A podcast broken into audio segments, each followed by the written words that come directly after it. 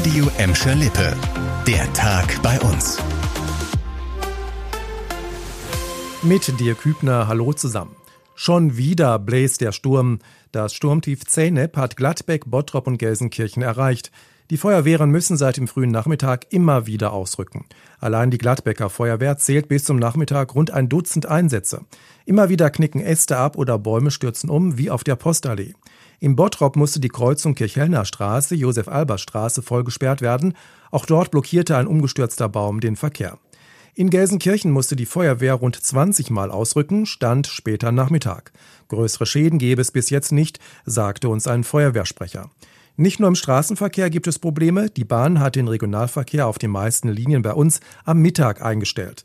Für unsere Städte gibt es bis heute Nacht 1 Uhr eine Warnung des deutschen Wetterdienstes vor schweren Sturmböen, die auch Orkanstärke erreichen können.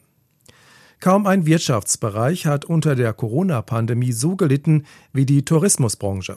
Jetzt gibt es endlich mal eine Nachricht, die Hoffnung macht. Der Tourismus bei uns hat im zweiten Corona-Jahr wieder etwas angezogen. Das haben die Landesstatistiker heute bekannt gegeben. In Bottrop, Gelsenkirchen und im Kreis Recklinghausen mit Gladbeck sind 2021 teils deutlich mehr Gäste abgestiegen als noch im Jahr davor. Vor allem in Bottrop und im Kreis Recklinghausen ist die Zahl der Übernachtungen gestiegen, jeweils um fast 25 Prozent. In Gelsenkirchen gab es nur ein leichtes Plus von knapp zwei Prozent. Insgesamt kamen aber überall deutlich weniger Touristen als vor der Pandemie, vor allem aus dem Ausland. Außerdem waren die Hotels, Pensionen und Ferienwohnungen noch nicht mal zu einem Drittel ausgelastet. Im Schnitt blieben die Gäste drei bis vier Tage bei uns. Da hat sich Gelsenkirchen ordentlich was vorgenommen. Vier neue Grundschulen und zwei Gesamtschulen sollen neu gebaut werden. Der Grund, in Gelsenkirchen gibt es immer mehr Schüler. Und der erste Schulneubau in Gelsenkirchen seit 40 Jahren kommt gut voran. Der Rohbau der neuen Grundschule an der Ebersteinstraße samt Sporthalle in Schalke ist fertig. Schon zum Beginn des neuen Schuljahres sollen die Kinder dort zur Schule gehen.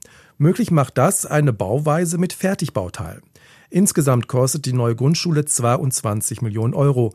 Sie soll besonders klimafreundlich werden. Energie bekommt die neue Schule durch Fernwärme und eine Solaranlage. Außerdem werden Dächer und teilweise die Fassade begrünt. Das war der Tag bei uns im Radio und als Podcast.